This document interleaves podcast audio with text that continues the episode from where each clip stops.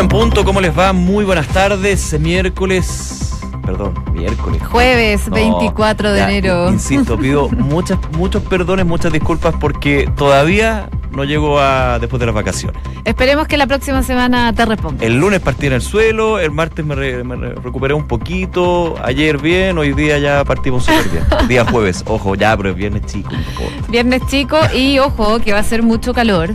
A esta hora hay 27 grados, llegando a los 28. La máxima esperada es de 32 grados.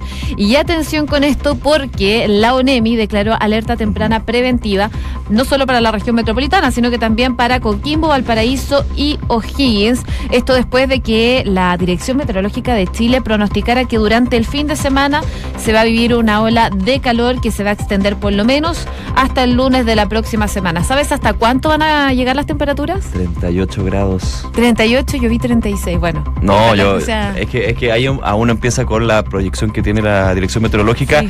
Y la proyección que tiene la aplicación en los celulares. Y en los celulares por lo menos habla de 38 Sí, grados. en los celulares yo también la vi a 38. La dirección decía 36. Así Ya. que vamos a ver qué se pero, concreta. Pero, a ver, consideremos que San Felipe, los Andes que siempre tienen Sí. dos grados más arriba, más abajo, lo que es Santiago, ahí te llega, ahí te llega a 38. Vamos a ver, ojalá que no sea así. Ojo, sí, ojalá que no sea así porque está bien el calor rico, pero Pero nunca tanto. No, y aparte, ojo con la alerta temprana, el tema de los incendios forestales, que ha estado bien complejo. Oye, eh, súper difícil eh, el tema internacional que eh, se dio el día ayer, un día relevante para Venezuela, 23 de febrero, celebraciones justamente por el derrocamiento eh, de un dictador hace bastantes años y cambio y punto de inflexión en lo que es la crisis en Venezuela. ¿Qué sucedió? Juan Guaidó, presidente de la Asamblea Nacional de ese país, se autoproclamó como presidente encargado. Luego, declaraciones de Nicolás Maduro, quien obviamente deslegitimó esta actuación del presidente de la Asamblea Nacional y las reacciones a nivel eh, mundial de los distintos estados, entre ellas nuestro país. ¿Qué pasó el día siguiente? ¿Qué está pasando? Con una Venezuela donde hay dos presidentes y cuál también han sido las reacciones desde Chile. Habló el día de hoy el canciller Roberto Ampuero entregando más detalles de lo que fue la postura eh, hecha pública y oficial por el presidente de la República, Sebastián Piñera. Vamos a estar conversando de la crisis en Venezuela, los dos poderes y por supuesto lo que va a suceder en los próximos meses aquí en Noticias Centro. Pero el presidente Sebastián Piñera no solo habló durante esta mañana de Venezuela, sino que también habló del Sename, porque se promulgó la ley que aumenta la subvención a las residencias de mm, colaboradoras de este organismo. Fueron eh, nueve meses de tramitación en el Congreso y tras conocerse una serie de irregularidades al interior de las dependencias del Sename, donde se vulneraron los derechos humanos de muchos niños y también se vieron muertes muy lamentables en el interior de estos recintos. Hoy finalmente el presidente promulga esta ley que aumenta las subvenciones a las residencias colaboradores del Sename. Lo que decía el presidente, queremos poner a los niños primero. Así es, lo que ha sido el lema de eh, este gobierno. También vamos a estar comentando eh, el día después de esta mesa que se terminó con respecto a la ley de la jibia. Hubo personas contentas, personas totalmente disconformes con respecto a la decisión del gobierno de no ingresar este veto aditivo al proyecto de ley de la jibia. Y hay novedades con respecto a un caso bien emblemático en términos de la política, los municipios y la justicia. Estamos hablando del caso Basura. ¿Qué sucedió? La justicia finalmente absolvió de forma unánime al exalcalde de Ñuñoa, Pedro Sabat, por este caso Basura. Vamos a estar entregando ahí los detalles de eh, un punto importante que se dio hoy en la justicia y con la figura también del emblemático exalcalde de esa comuna. Una con tres minutos, revisamos las principales noticias en los siguientes titulares. El presidente Sebastián Piñera defendió la postura que ha tomado Chile frente a la situación que se vive actualmente en Venezuela. El mandatario pidió a los organismos internacionales, como el que encabeza la expresidenta Michelle Bachelet, que busquen corregir y recuperar el respeto de los derechos humanos en Venezuela, porque dijo están siendo brutalmente violentados. Maduro llegó al poder en unas elecciones que Chile no reconoció y por tanto Chile no reconoce a Maduro como presidente legítimo de Venezuela. Más aún, yo estoy convencido que Maduro es parte del problema y no es parte de la solución. La verdadera solución para Venezuela es recuperar la democracia. Y para recuperar la democracia, nada mejor que poder tener lo antes posible elecciones libres, democráticas, que den garantías a todos y transparentes. Y esa es la misión que tiene el presidente encargado de Venezuela, Juan Guaidó. Por su parte, el canciller Roberto Ampuero afirmó que como gobierno están estudiando la situación del embajador de Venezuela en Chile. A nosotros nos interesa subrayar que mantenemos las relaciones de Estado a Estado, afirmó el ministro de Relaciones Exteriores. Nosotros estamos observando esta situación. Quiero que tengan muy en claro que lo que está ocurriendo en Venezuela es algo inédito, es un proceso en desarrollo y entonces nosotros vamos actuando y vamos actuando también en concordancia con los otros países de la región, Argentina, Brasil, Colombia, Perú, Paraguay, ¿verdad? Eh, entonces quiero que eh, manifestar esto con mucha claridad. Trabajamos en conjunto, Chile no es un país eh, que trabaja como un llanero solitario. En otras noticias, el presidente Piñera promulgó hoy la recientemente aprobada ley que aumenta la subvención a residencias colaboradoras del Servicio Nacional de Menores, asegurando que se está haciendo justicia a nuestros niños. El mandatario agregó que quieren que todos los hogares tengan mejores estándares de calidad y mayores compromisos con los niños. Queremos que todos los hogares de niños en nuestro país tengan mejores estándares de calidad, mejor compromiso de quienes están a su cargo con el bienestar de los niños. y por esa razón, el proyecto de ley que hoy promulgamos está haciéndole justicia a nuestros niños, a los más indefensos, a los más débiles, a los más vulnerables. Y curiosamente, a los niños que peor hemos tratado son aquellos que están al cuidado del Estado y en otras informaciones, el Centro de Microdatos de la Facultad de Economía y Negocios de la Universidad de Chile informó que la tasa de desempleo en Santiago se ubicó en 7,4% en diciembre. Según la encuesta de ocupación y desocupación de la institución del mes de diciembre, la cantidad de personas sin trabajo llegó a las 245.407 ya lo comentábamos, el tercer tribunal oral en lo penal de Santiago absolvió hoy de manera unánime al exalcalde de Ñuñoa por el denominado caso basura. Pedro Sabat había sido acusado por la Fiscalía Metropolitana Occidente por supuestamente favorecer a la empresa KDM en las licitaciones de esa comuna. La Corte de Apelaciones de Santiago descartó suspender un tramo del recorrido de la línea 3. Esto luego de que un grupo de vecinos de La Reina solicitaran paralizar el funcionamiento entre las estaciones Plaza Gaña y Fernando Castillo Velasco debido a ruidos y vibraciones, lo cual fue rechazado por el tribunal debido a las faltas de antecedentes suficientes. La ONEMI declaró una alerta preventiva por la ola de calor que va a afectar cuatro regiones de la zona central del país. Se espera que las temperaturas se eleven hasta los 37 y 38 grados en algunos puntos de Coquimbo, Valparaíso, O'Higgins y la región metropolitana. Con siete minutos, partimos revisando las informaciones a nivel nacional y bueno, una de ellas eh, que no se origina a nivel nacional, pero por supuesto tiene reacciones en nuestro país, es lo que está pasando en Venezuela. Ayer se generó una manifestación opositora muy grande en ese país en contra del gobierno de Nicolás Maduro. También se generaron otras manifestaciones, eh, contra manifestaciones eh, que estaban a favor de Maduro, pero acá en Chile, por supuesto, hubo reacciones, hubo varias reacciones. Una de ellas vino del propio presidente Sebastián Piñera, quien se refirió el día de hoy durante la mañana a la crisis que se vive en ese país, donde ayer, eh, recordemos, Juan Guaidó asumió como mandatario encargado del país, mientras el líder bolivariano Nicolás Maduro se mantiene en el cargo y anunció el quiebre de las relaciones con Estados Unidos. Así entonces Venezuela amanece con dos presidentes, una situación que complica a nivel eh,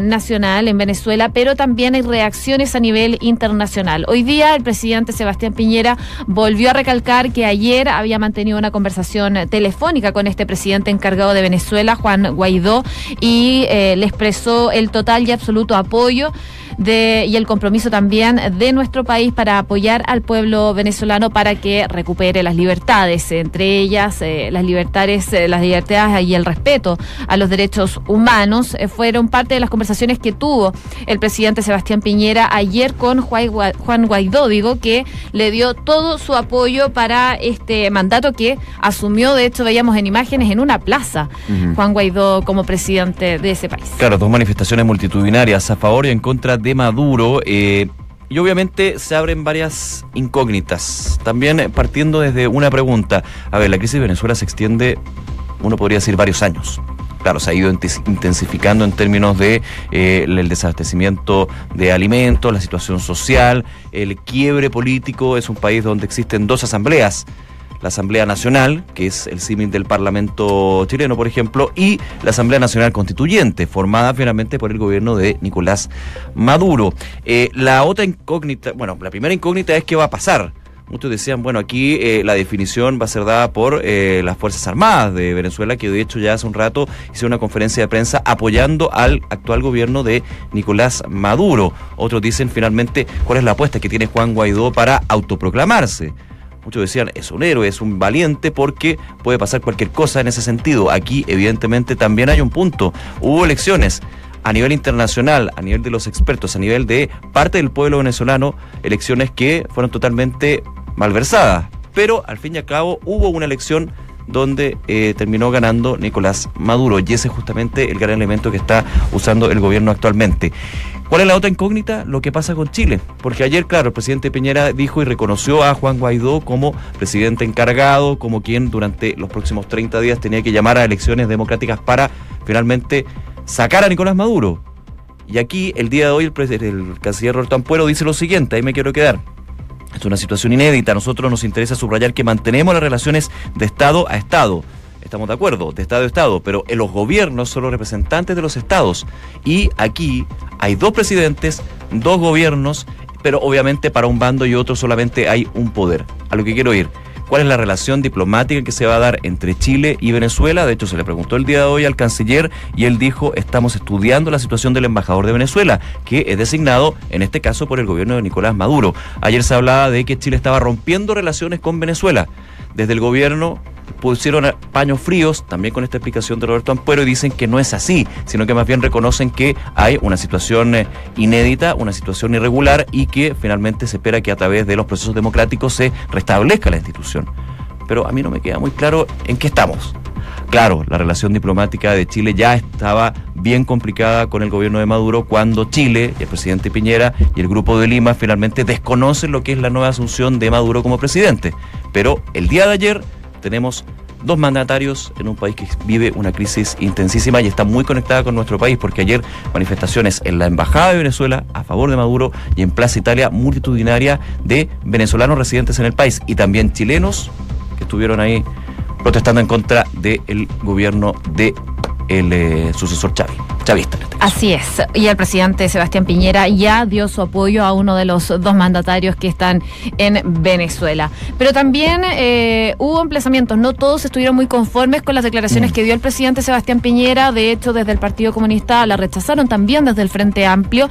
Pero eh, los ojos también a veces apuntan a la expresidenta Michelle Bachelet, que está como alta comisionada de las Naciones Unidas. De hecho, ella en algún momento había anunciado que Nicolás Maduro la había invitado invitado a Venezuela, pero ella había dicho que antes de una misión tenía que ver las condiciones. Claro, las garantías para un proceso objetivo, transparente y claro que eso siempre se aplica ¿eh? en este tipo de situaciones, cuando la ONU tiene que llevar visitadores y observadores a un país donde evidentemente hay eh, y se habla de eventuales eh, violaciones de derechos humanos, por ejemplo. Claro, eso es lo que tendría que ver finalmente la expresidenta Michelle Bachelet. Ella está en Davos en estos momentos y bueno, ahí le preguntaron sobre la situación de Venezuela, que precisamente la habían invitado y ella dice, bueno, tenemos que ver las condiciones, pero lo que se quiere para Venezuela es una solución política pacífica. Dice que en Venezuela después de que un líder opositor se autoproclamara mm, presidente interino, tienen que ver soluciones políticas pacíficas. Eso fue eh, a grandes rasgos lo que dijo la expresidenta Michelle Bachelet, que como sabemos es alta comisionada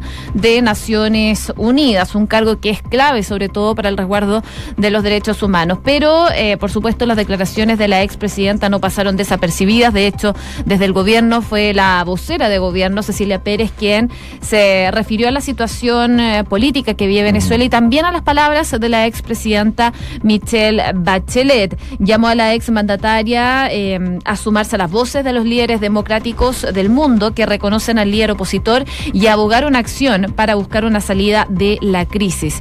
Eh, según palabras textuales, dice, debiese sumarse a las voces de los líderes democráticos del mundo y que ayer y hoy han reconocido al presidente encargado Guaidó y abogar con acciones no mirando desde afuera para que pueda existir verdaderas elecciones democráticas en Venezuela. Yo honestamente creo que hay un tema más personal en esa declaración de la ministra vocera de gobierno, que finalmente es representante de eh, la postura que tiene el gobierno de Sebastián Piñera sobre Michelle Bachelet, que le han dado bastante duro. Yo no estoy defendiendo la figura de Bachelet, ojo, pero estoy diciendo que cuando eh, uno ocupa un cargo donde evidentemente está en otro nivel en la Organización de Naciones Unidas, los protocolos y los procesos son distintos. Cuando pide garantías es porque justamente quiere ir a una visita donde hable con personas que no estén eh, cohesionadas o coaptadas por el poder político en ese minuto, el poder ejecutivo.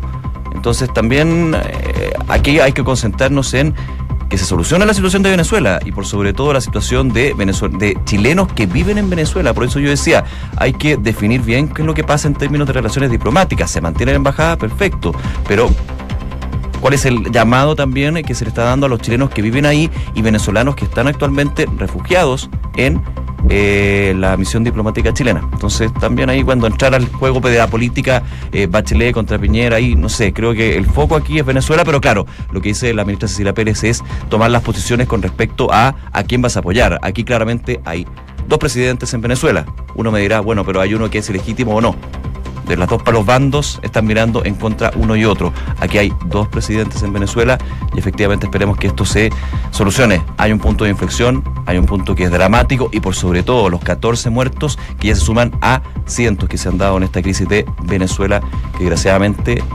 muy compleja. Muy compleja y de hecho tú lo mencionabas antes, Nico, eh, el presidente de Venezuela, Nicolás Maduro, bueno, uno de los dos, por decirlo de alguna forma, eh, ya fue apoyado por la cúpula militar, Maduro, eh, que sostiene su gobierno luego de este gran respaldo internacional que le han dado al jefe del Parlamento, Juan Guaidó, que se proclamó como mandatario interino. El ministro de Defensa habló hace algunos minutos, se llama Vladimir Padrino, y dio esta conferencia de prensa con altos mandos de las Fuerzas Armadas Nacional Bolivariana, donde reiteraron su lealtad a Nicolás Maduro, leyendo un comunicado eh, que emitieron como institución. Según lo que decían en esa instancia, alertaron al pueblo de Venezuela que esto se trata de un golpe de Estado. El presidente legítimo de nuestro país es Nicolás Maduro, es lo que se podía leer en este comunicado y en esta rueda de prensa que dieron el día de hoy. Me falta un poder y, y una autoridad, la justicia venezolana.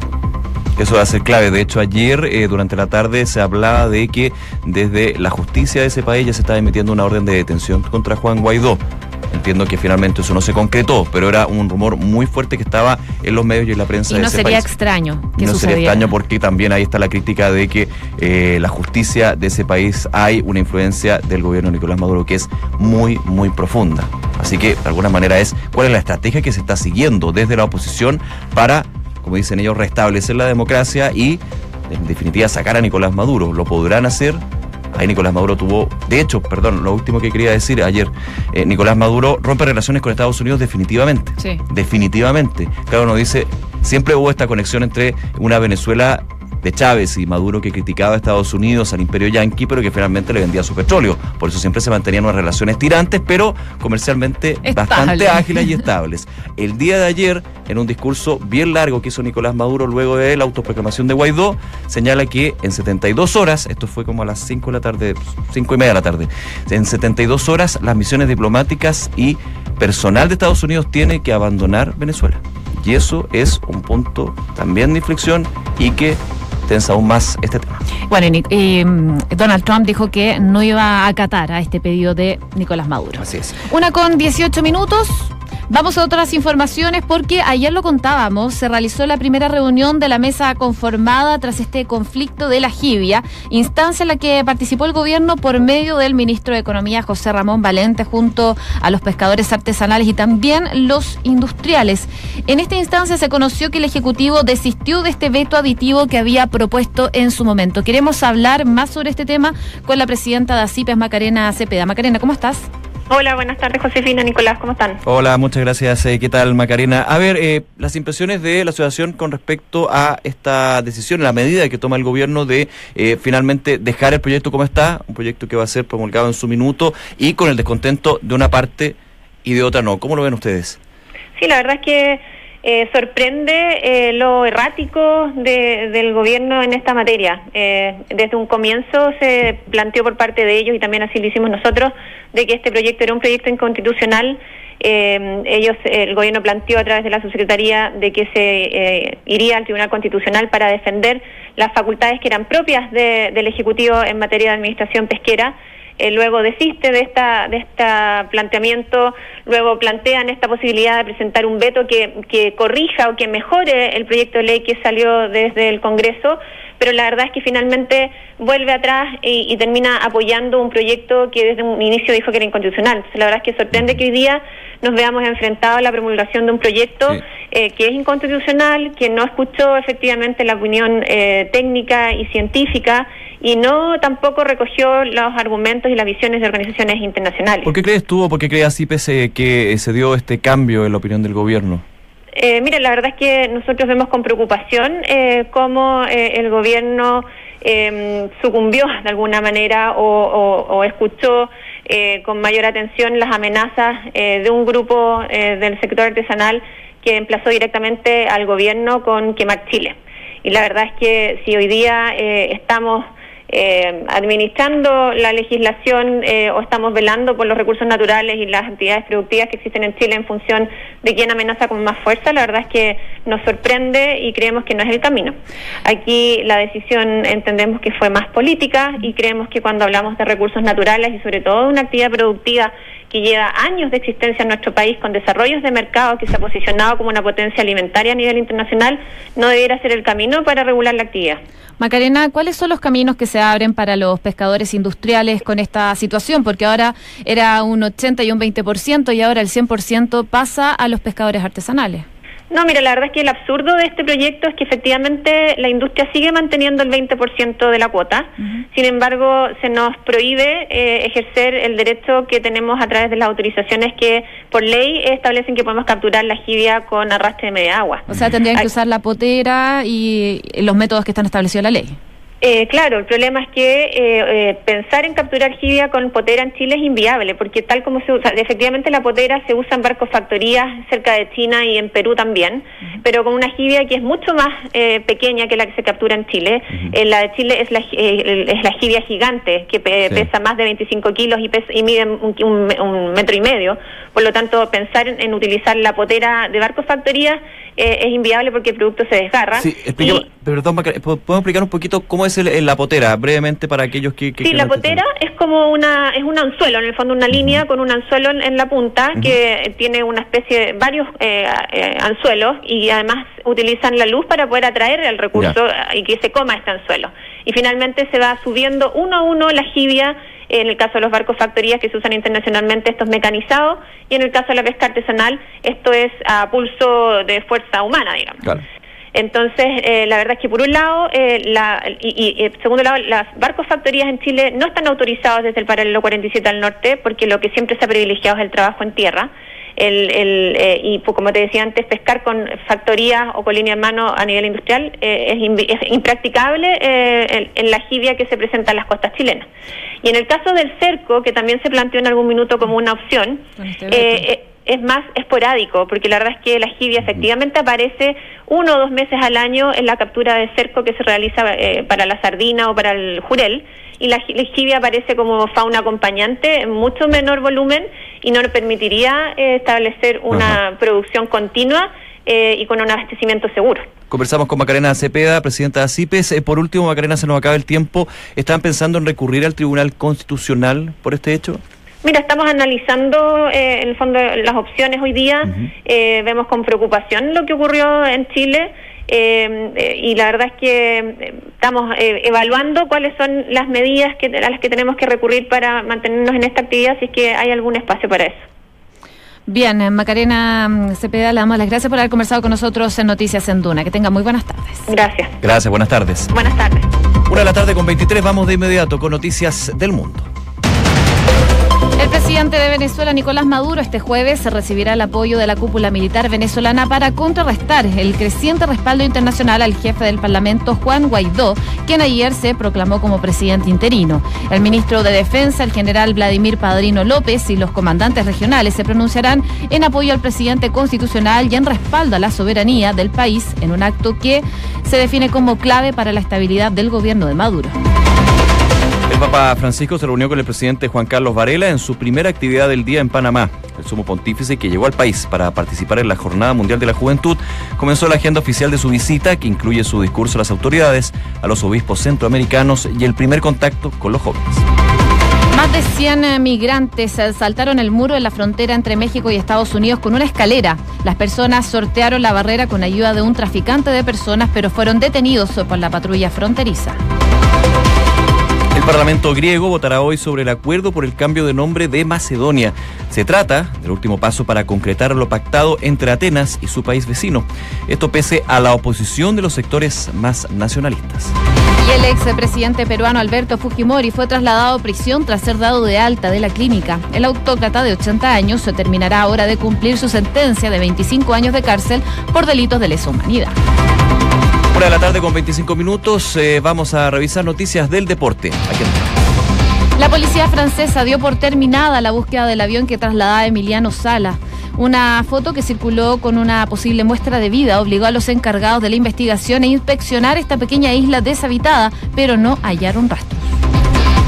En otras informaciones, este jueves La Roja conocerá a sus rivales para defender el bicampeonato de América en Brasil 2019. El sorteo se va a realizar este jueves a las 19.30 horas de nuestro país y en representación del combinado nacional estará Reinaldo Rueda, el técnico, y Jan Poseyur. Y hoy la Universidad Católica confirmó al mediocampista chileno César Pinares como su cuarto refuerzo de cara a la temporada 2019. El volante nacional, quien viene de jugar en Colo Colo, también tuvo pasos en Chile por Santiago Morning, San Luis de Quillota, Deportes Iquique y también Unión Española.